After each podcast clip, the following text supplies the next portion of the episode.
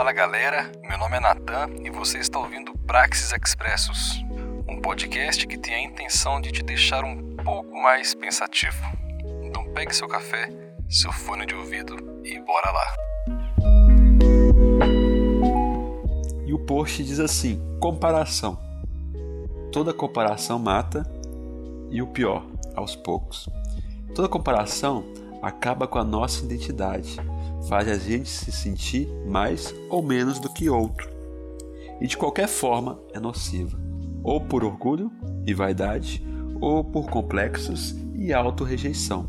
A realidade é que nunca a pessoa que se compara com outro ou deixa de ser comparada produz relacionamentos saudáveis. Isso me chamou muita atenção nesse post, porque realmente é, a comparação é nociva e ela vai matando aos poucos a pessoa.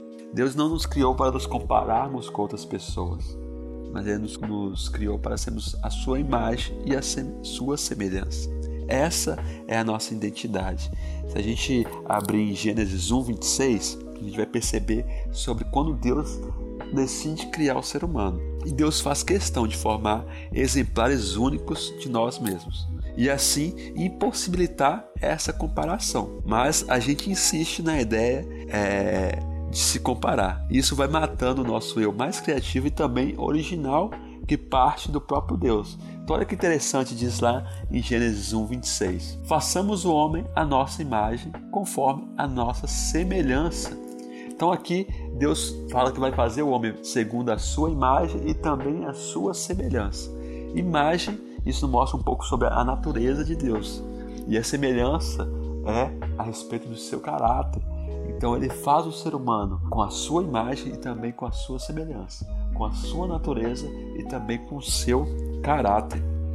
Então, olha que interessante, desde o início fomos criados para sermos iguais a Deus, mas diferentes uns dos outros.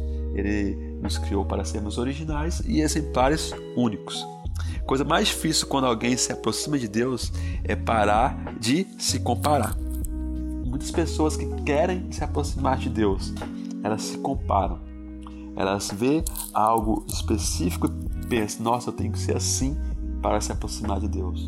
Ou eu tenho que ser como tal pessoa, porque essa pessoa é santa, essa pessoa ela busca Deus. Não.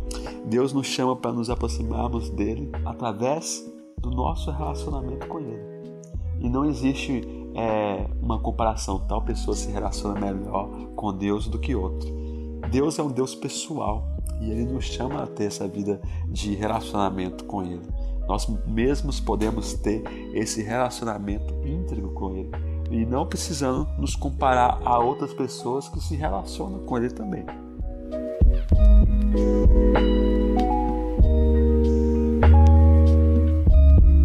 muitos fazem da comparação um padrão particular de santidade. E isso também é um grande perigo, a gente ter um padrão para ser viver uma vida de santidade. Deus nos chama a se relacionar com ele.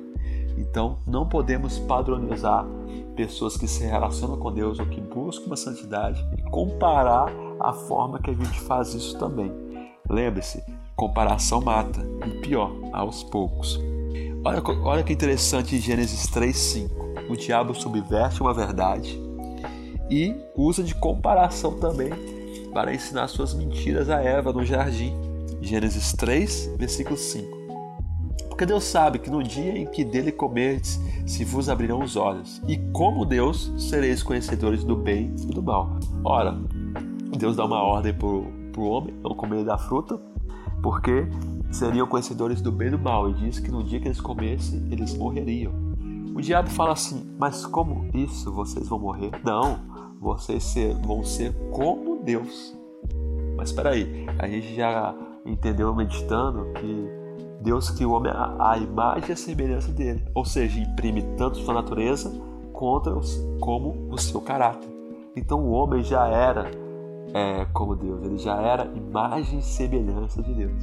Mas o diabo usa dessa questão de comparação para subverter a verdade.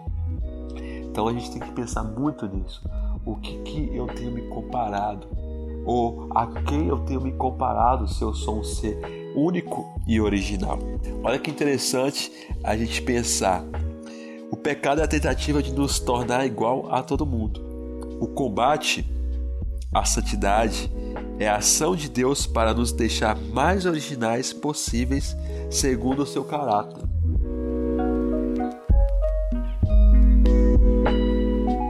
Exemplo primordial de sermos originais em Deus é Cristo Jesus. Ele veio ao mundo para nos mostrar de novo que somos exemplares únicos de Deus, que Ele nos cria a sua imagem e a sua semelhança, colocando a sua natureza e o seu caráter em nossas vidas. Então, Cristo é o exemplo original a ser seguido. Cristo é aquele que a gente tem que buscar se relacionar e viver essa originalidade Deus nos chama a sermos originais. Ele nos chama a sermos um ser relacional, um ser que se relaciona com Ele. Ele é o nosso exemplo para que possa não haver mais em nossas vidas a comparação. Então, vamos pensar um pouco sobre isso. O exemplo perfeito de originalidade foi Cristo Jesus.